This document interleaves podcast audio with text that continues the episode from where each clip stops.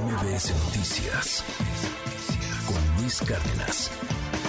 le hemos estado platicando y le hemos dado seguimiento los últimos días a lo que ocurre, a lo que ocurrió en la Suprema Corte de Justicia de la Nación con la elección de Norma Piña como nueva ministra presidenta y pues este este cambio que se da en la Corte, qué temas vienen, la importancia y la relevancia que jugará el papel de la ministra presidenta en las próximas eh, votaciones, en los próximos temas que se discutirán en el Pleno del máximo tribunal del país. Y escuche esto. Ni modo que vamos a declarar la guerra al Poder Judicial. Institucionalmente el que quede será reconocido porque somos autónomos, somos independientes y tiene que haber colaboración. De acuerdo con este resultado de esta votación, la designación de presidenta de esta Suprema Corte de Justicia de la Nación y del Consejo de la Judicatura Federal ha recaído en la señora ministra doña Norma Lucía Piña Hernández reconozco la importantísima determinación de la mayoría de este tribunal pleno de romper lo que parecía un inaccesible techo de cristal. Me siento acompañada, respaldada, acuerpada por todas ellas, por todas nosotras. Hoy me dirijo a ustedes honrada, comprometida, responsabilizada, obligada, jurídica y moralmente a representarlos, a representar al Poder Judicial de la Federación con convicción y entrega, con pasión y honestidad. Destaco el hecho histórico de que por primera vez una mujer va a ser presidenta de la Suprema Corte de Justicia desde 1825. Nosotros no imponemos nada en la Corte. Y es tan evidente, aunque no lo quieran aceptar, que la presidenta Norma Piña siempre ha votado en contra de las iniciativas que nosotros hemos defendido. Primeramente quiero felicitarla por su gestión. Me da mucho gusto que sea este el primer asunto que se ve bajo su nueva presidencia. Me da mucho gusto que sea mujer y le deseo mucho éxito. Gracias, ministro. Es algo inédito. Hoy las mujeres estamos en puestos de decisión muy importantes, con acceso a distintos lugares de la vida pública y hay que decir que esto es parte también de la cuarta transformación es una gran noticia para México, para la justicia. En primer lugar, por una razón que tiene que ver con el género. La verdad de las cosas es que ya México se había tardado en estar teniendo puestos de enorme relevancia y responsabilidad a mujeres y sobre todo cuando son mujeres capaces con los méritos como los tiene Norma Piña.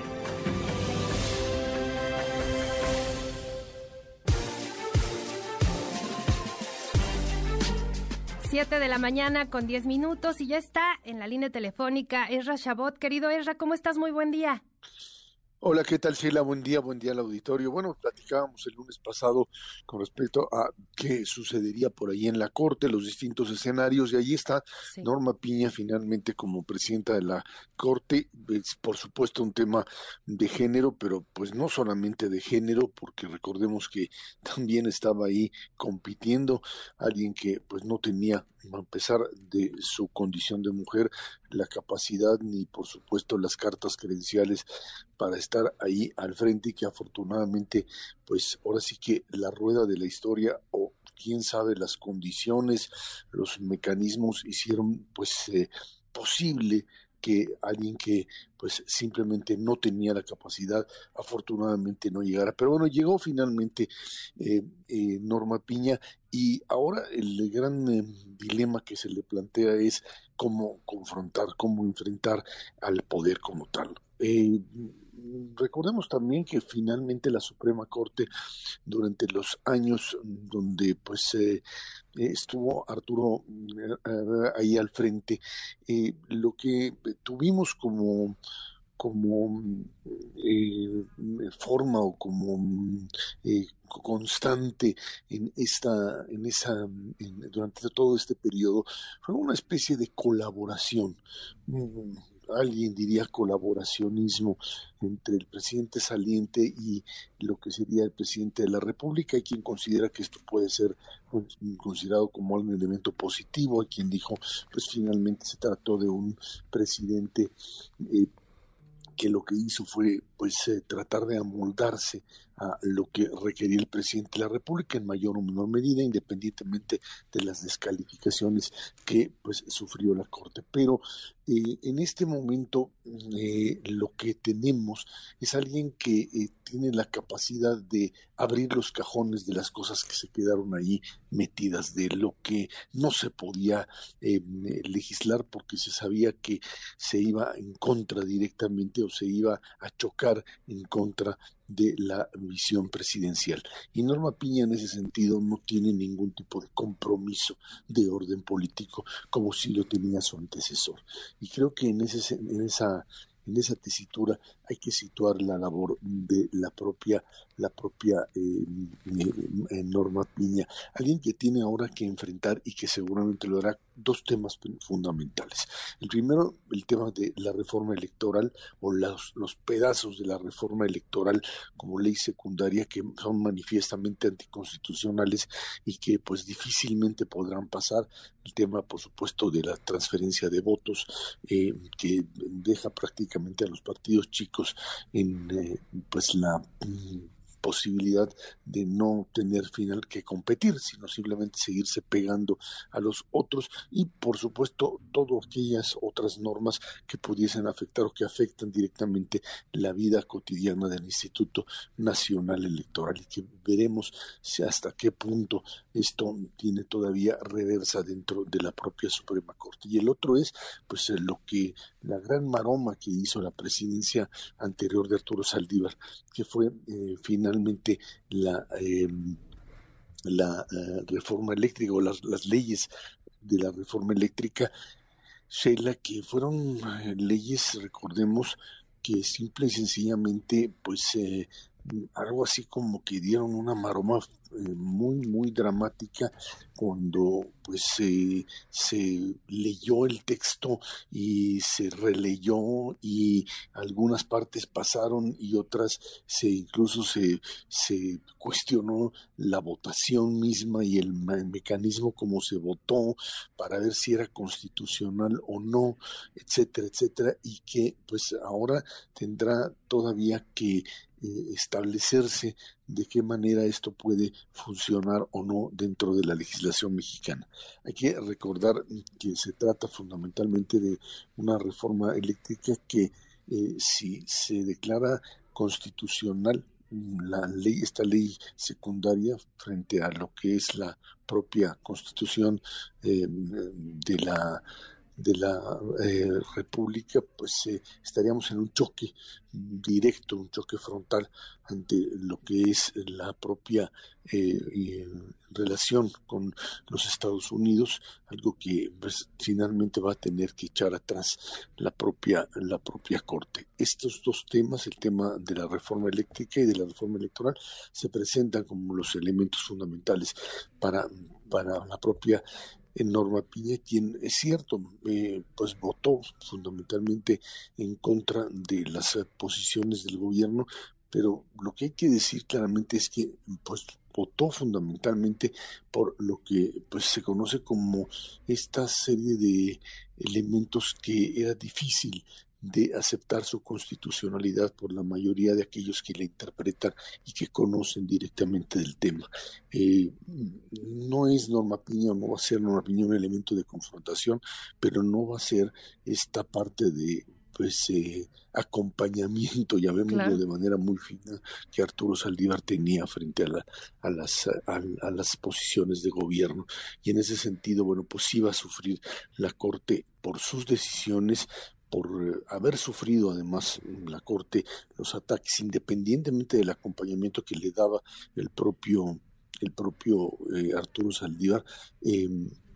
eh, los ataques por parte del presidente de la República, la descalificación que había tenido por simple y sencillamente actuar con cierta, cierta autonomía y creo que en ese sentido sí eh, es, eh, es hoy se convierte en el poder en el poder que pues el poder de la república que tiene en sus manos la única posibilidad de contener a un presidencialismo en ascenso y sin contención alguna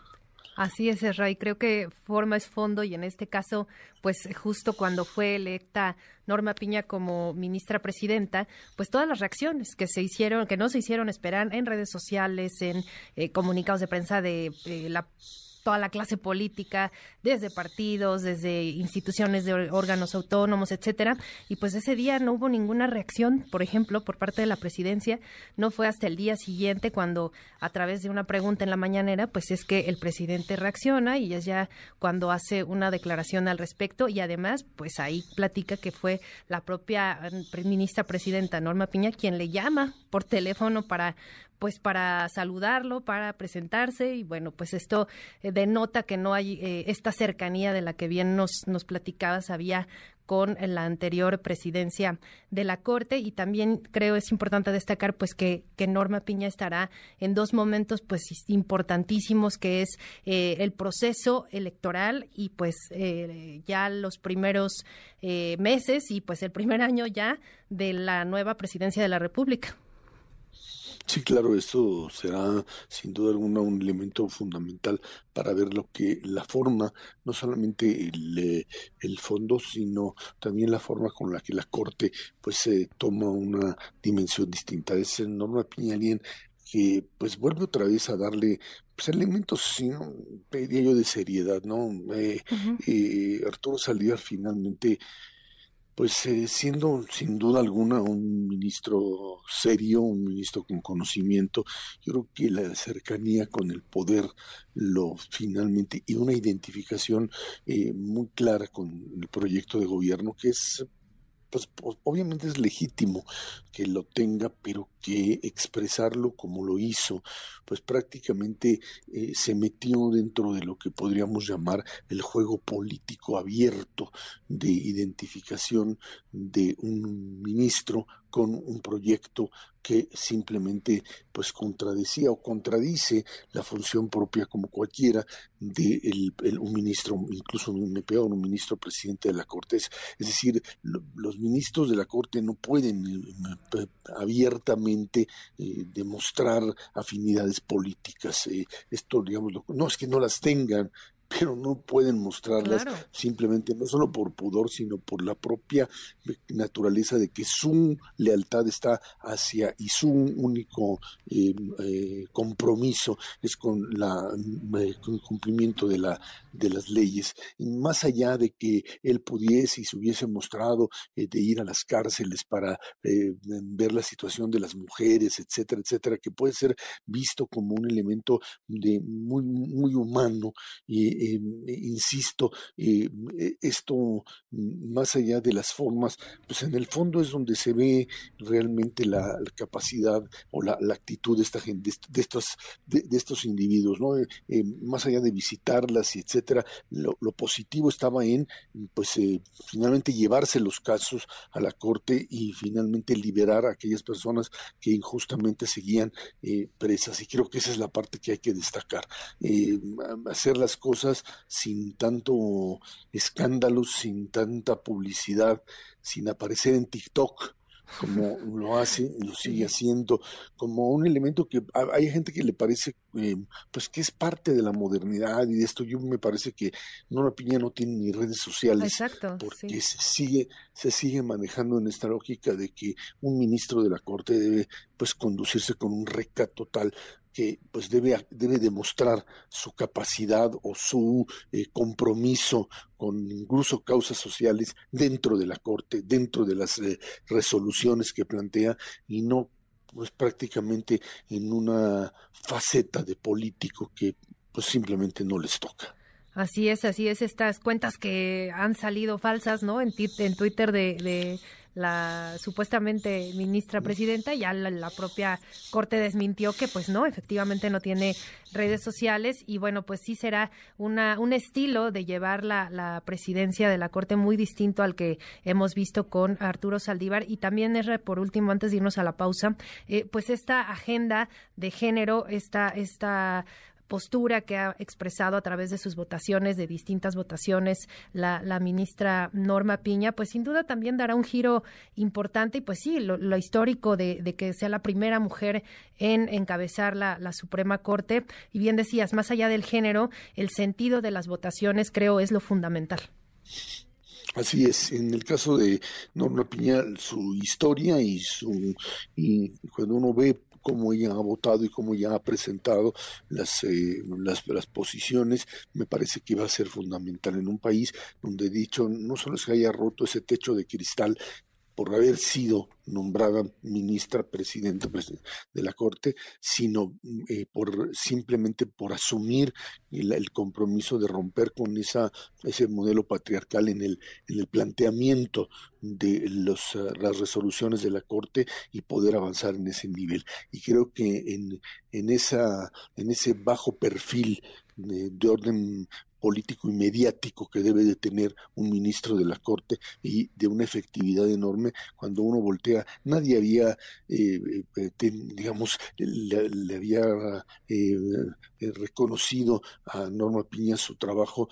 por, digamos, por más allá de, verla como una opositora del gobierno eh,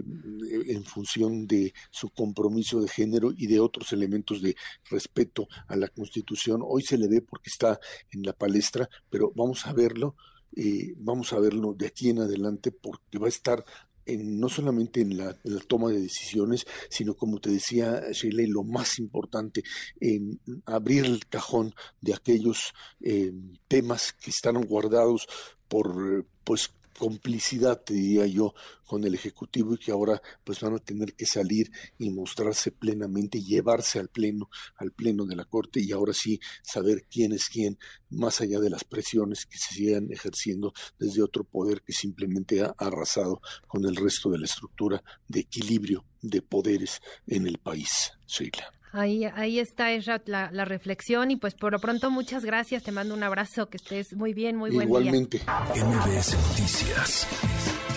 con Luis Cárdenas.